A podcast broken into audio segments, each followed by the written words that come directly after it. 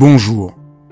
Dans ces podcasts, j'invite des penseurs, des praticiens, des artistes, des femmes et des hommes dont le travail m'inspire, que j'aime et qui m'aident à vivre. Et j'ai eu envie de partager mes enthousiasmes avec vous. Dialogue parce que je crois à la vertu de l'écoute et au bonheur du partage. Dialogue parce qu'en un temps où tout devient un peu trop formaté et lyophilisé, j'ai voulu prendre le temps d'écouter des personnes qui ont consacré leur vie à penser, à créer, à faire. Dialogue pour permettre à mes invités de déployer leur engagement et leur conviction sans que leurs paroles soient coupées en petits morceaux. Dialogue pour pouvoir être transformé en les écoutant, transformé par une parole vraie. Aujourd'hui, dans ce numéro de dialogue, je reçois Nicole Prieur pour parler des trahisons nécessaires. Dans ton livre, tu proposes d'assumer ce que on ne sait vraiment pas et qu'on ne voudrait pas, que on peut pas vivre sans trahir. C'est un peu gonflé, non? C'est un peu gonflé, oui. Mais c'est un peu gonflé, mais c'est tellement vrai par rapport à tout ce que j'ai observé tout ce que j'ai conduit, même comme thérapie, euh, comme accompagnement pour les, patients et même pour d'autres rencontres. Euh, d'abord, je parle de l'idée que euh, il y a de la trahison dès qu'il y a relation. Donc, la trahison fait partie intégrante de toutes nos relations. Parce que quand je suis avec un autre, je ne suis pas tout à fait moi-même et en même temps, c'est grâce à l'autre que je suis un petit peu moi-même. Donc, je suis rendue dans, cette configuration un peu euh, compliquée. Donc, pour moi, les, trahisons font partie vraiment de notre vie d'être humain, de notre vie. Elles sont là au quotidien. Moins on les regarde, moins on les reconnaît, plus on en a peur, moins on saura les utiliser à bon escient, c'est-à-dire moins elles pourront nous aider à nous libérer de beaucoup de contraintes et c'est de ça dont, je veux parler dans le livre, c'est effectivement, euh, pour moi, on ne peut pas grandir, on ne peut pas introduire du changement dans sa vie si on ne trahit pas. C'est, ça fait partie du changement lui-même. Euh, si on peut expliquer pour grandir, c'est-à-dire que un enfant euh, est porté, encore une fois, c'est nécessaire, il est porté par par les contraintes et les demandes de sa famille, par les attentes de sa famille. Hein. Euh, il, est porté et c'est inévitable. Si un enfant n'est pas rêvé par sa famille, euh, si on ne projette pas des choses sur un enfant, euh, il ne pourra pas grandir. Donc, il a besoin d'être porté par les désirs de ses parents.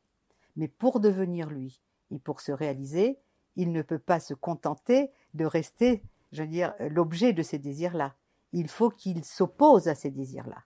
Donc il faut qu'il se mette dans des positions de déloyauté par rapport euh, à toutes ses attentes. S'il n'est pas déloyal, il restera toujours l'enfant de sa famille. Hein. Euh, si je peux développer aussi par rapport à la, parce que je pense que la notion de l'enfant, c'est est intéressant, c'est le schéma euh, qui nous permet. dans les relations parents-enfants, tout commence par des dons. Euh, la vie. Et quand je dis don, c'est pas forcément des bonnes choses. L'enfant reçoit euh, aussi la névrose parentale. Hein, je veux dire, il reçoit euh, l'inconscient familial, il reçoit des choses très lourdes. Hein.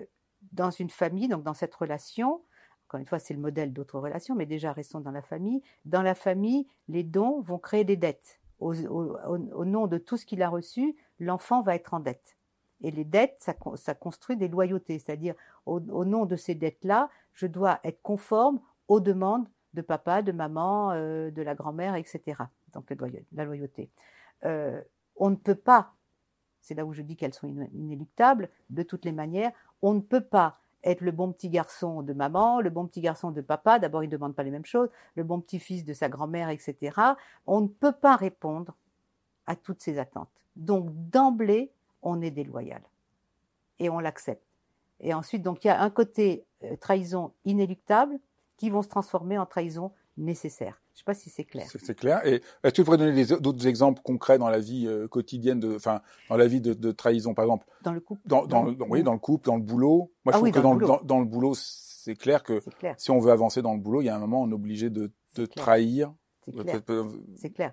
Euh, dans, dans, le boulot, effectivement, euh, je pense que l'on est obligé de trahir aussi une partie de, de, de, presque de ses valeurs. Hein. On ne peut pas, ou en tous les cas, notre, notre illusion de pouvoir être authentique, etc., ça ne peut pas fonctionner dans le travail. Je veux dire, la prise en compte du réel du travail, avec les rivalités qu'il y a euh, effectivement euh, dans, dans, le travail, et qui sont encore une fois, je crois, que, je crois que cette notion de trahison finalement nécessaire, ça part vraiment de l'acceptation et de l'intégration de la réalité euh, de, de, de ce qui se présente la réalité de notre monde qui est très ambivalent et très ambigu. Euh, dans le travail, on peut aller se réaliser dans le travail, mais on en souffre aussi. C'est toujours la réalité dans laquelle on est, c'est toujours très paradoxal et très ambivalent. Donc, si je veux prendre ma place dans le travail, je ne peux le faire que si je trahis un peu aussi quelquefois mes, mes propres valeurs et si je suis dans une certaine position de stratège vis-à-vis d'autres, et la stratégie peut m'amener à trahir. Chaque fois que quelqu'un change de poste, par exemple, change d'entreprise. Oui. Il va, euh, on, on, on, est pris dans le travail par des tas de loyautés. Et au bout d'un moment, certaines loyautés ah oui, euh, dans le travail oui, finissent par euh, oui, nous nécroser. Et non, si non, on n'accepte pas de ça, trahir, ça c'est un exemple. Ah, c'est très important. Je te, je te, laisse le développer. Non, non. Euh, ça peut être aussi au moment où, combien de fois moi j'ai pu recevoir des personnes qui vont mal, qui sont très angoissés, qui peuvent peut-être avoir des vertiges, etc., parce qu'ils ont besoin, ils ont envie de changer pour leur carrière, ou parce qu'ils ne sont pas très bien dans, dans l'endroit où ils sont, euh, qu'ils ont d'autres choses à développer. Ou ils ont une promotion importante. Voilà, c'est ça. Hein, donc, je veux dire, ils sont appelés à, à, à quitter euh, cette entreprise dans laquelle ils sont, malheureux ou pas malheureux, peu importe, mais le fait de quitter, donc le fait de se séparer, le fait d'effectivement d'aller ailleurs, euh, c'est vécu comme une trahison. Et quelquefois, euh, ils ne prennent pas cette opportunité parce que justement, ils ont peur d'être considérés comme un traître. C'est-à-dire que la trahison, ce qui est difficile dans la trahison, ce n'est pas seulement de la faire. Combien de fois, moi, j'ai déjà vu des gens qui ont fait ce pas-là, Hein, par exemple dans, dans des situations euh, de, de, modification de, de, de, niveau social. Hein, je veux dire, quand on change de, milieu social, euh, on, on, a déjà, comme je dis, on a déjà trahi. Hein, dire, on n'est plus, on n'est plus euh, dans, dans, le milieu social de sa famille, donc on a déjà trahi. La difficulté, c'est d'accepter de se dire qu'on est un traître et d'accepter que l'on nous désigne comme traître. Ça, c'est difficile. Mais je pense que quand on l'accepte, pardon, quand on l'accepte, quand on a, quand on va jusqu'au bout de la trahison, c'est-à-dire qu'on l'agit et qu'on qu se reconnaît comme tel, à, à ce moment-là, c'est là où je dis qu'on peut devenir un traître heureux, c'est-à-dire un traître éthique qui reconnaît aussi d'où il vient. Si on ne trahit pas, par exemple, la société dans laquelle j'étais, où j'ai appris des tas de choses, mais là je suis promu à autre chose, c'est moi que je vais trahir, et donc je vais m'empêcher de grandir, je vais me nécroser, et donc, ce que tu montres, c'est que, au fond, on peut pas faire autrement. On si on trahit pas, si on trahit pas certaines situations, c'est nous-mêmes qu'on trahit. Et donc, euh, tant qu'on n'assume pas la trahison, le, on ne peut pas être vraiment humain. On s'interdit euh, de se développer. Et donc, euh, c'est ça qu'il faut essayer d'assumer et, et, et, et d'accepter pour, au fond, pour être heureux, c'est d'avoir un rapport sain à la trahison alors qu'on nous fait croire qu'on peut être heureux en ne trahissant jamais. On vit dans, comme des bisounours qui ne sont pas du tout en rapport au réel. Et on est, en décalage par rapport à soi-même, par rapport à ce que l'on peut accomplir. Effectivement, euh, la trahison te permet, euh, j'ai envie de dire, au fur et à mesure que tu avances dans, l'âge, dans la vie, dans les différents contextes d'appartenance, ça te permet effectivement d'accomplir toujours quelque chose de plus de toi-même.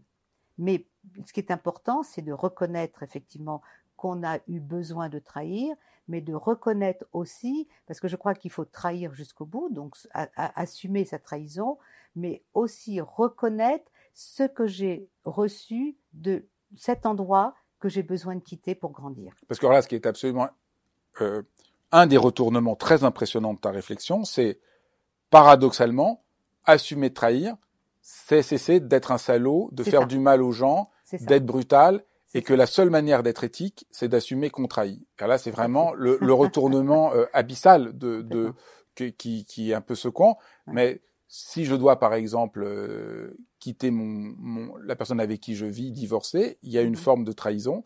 Mais si j'assume que j'ai besoin de faire ça, alors je peux avoir une relation non conflictuelle et non violente avec la personne que je quitte parce que je reconnais ce que je lui dois Exactement. et le mouvement de, de j'ai pas besoin de la désigner comme monstrueuse ou horrible j'accepte le mouvement de, de la Exactement. vie C'est ça. Si je quitte un lieu ou une relation parce que ça n'a plus de sens pour moi, pour que si je quitte cela pour ne pas me trahir, hein, je veux dire, et là aussi, il faut quand même relativement être clair, effectivement, que je reconnais que ce n'est pas contre l'autre, contre mon entreprise, contre cet amoureux-là, etc. Mais que c'est parce que je suis pris dans un mouvement où moi j'ai besoin de vivre autre chose, de m'allier ailleurs ou de, de, me réaliser ailleurs. Si je perçois ça, effectivement, effectivement je pourrais comprendre et reconnaître la douleur de l'autre. Et du coup, c'est cela qui me fait être un trait éthique.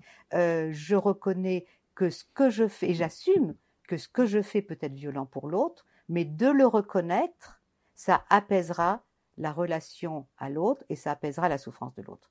Dans les, dans, les, dans, les, dans, les, divorces ou dans les situations les plus conflictuelles, les plus difficiles, ce qui est difficile à vivre pour celui qui est quitté, c'est quand l'autre ne reconnaît pas la souffrance qu'il a infligée. Donc, être un traître pour moi euh, éthique, c'est justement ne pas être un traître salaud qui jette tout, et c'est un traître qui, se reconnaît comme capable euh, de, changer et qui se reconnaît, qui assume sa responsabilité du mal qu'il fait à l'autre. Et s'il reconnaît, s'il assume cette responsabilité, la reconnaissance, alors je crois que c'était euh, Ricoeur, je ne sais plus qui disait, la reconnaissance vient apaiser la souffrance euh, qui, est, à l'œuvre. Hein, donc si je reconnais, c'est pas pour autant que je vais chercher le pardon, c'est encore autre, autre chose. Hein. Si je reconnais, euh, je vais vers l'autre, et du coup, ça atténuera sa souffrance. Mais il faut reconnaître. Ce qui est absolument euh, euh, incroyable dans, dans, dans, ton livre, qui me semble, c'est qu'on a l'impression d'avoir une clé qui explique tellement ah de choses. C'est étonnant qu'on n'a pas vu que tant de problèmes de notre vie viennent du fait que on n'assume pas, on ne comprend pas. Et j'ai l'impression que accepter la trahison, c'est au fond accepter que l'être humain est un être en changement, en mouvement, ce qu'on appelle un peu aujourd'hui euh, la dimension d'impermanence, et que euh, tant qu'on n'arrive pas à penser ça, on se pense de manière figée, et que c'est peut-être ça une des causes principales euh, des blocages et des souffrances que nous vivons. Tout à fait, et on contourne les choses. Euh, on a peur du mouvement de la vie, au fond. On a peur du mouvement de la vie. Et je pense que ça pose cette question. Pourquoi? Parce que le mot de trahison fait tellement peur, il est tellement connoté moralement que c'est effrayant. On ne, pense pas à la trahison. Si tu veux. Ce qui est fait aussi dans ce livre-là, c'est que j'invite les gens les lecteurs à, à, à, rentrer sur le territoire de la trahison, qui est un territoire immense et, et très complexe et très intéressant. Je dire, euh, complexe non, parce qu'on le vit, ça, ça parle, hein, ça parle à toutes nos, à toutes nos expériences. Hein. Euh, mais du coup, on découvre que la trahison, euh, ce n'est pas si moral que ça, et surtout, on fait la différence entre morale et, éthique, parce que morale, c'est ce qui devrait être, mais ce qu'on n'arrive jamais à, à, faire, et l'éthique, c'est qu'est-ce qui est, qu'est-ce qui est bon là.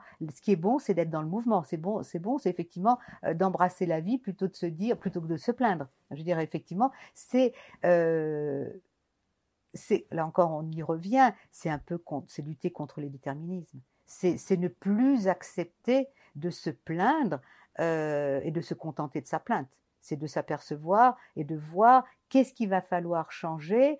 Euh, mais c'est pas des discours encore une fois. C'est qu'est-ce qu'il va falloir changer pour se donner des perspectives. C'est vraiment un, livre qui qui est j'espère euh, faire prendre conscience aux gens qui peuvent euh, créer des nouvelles perspectives.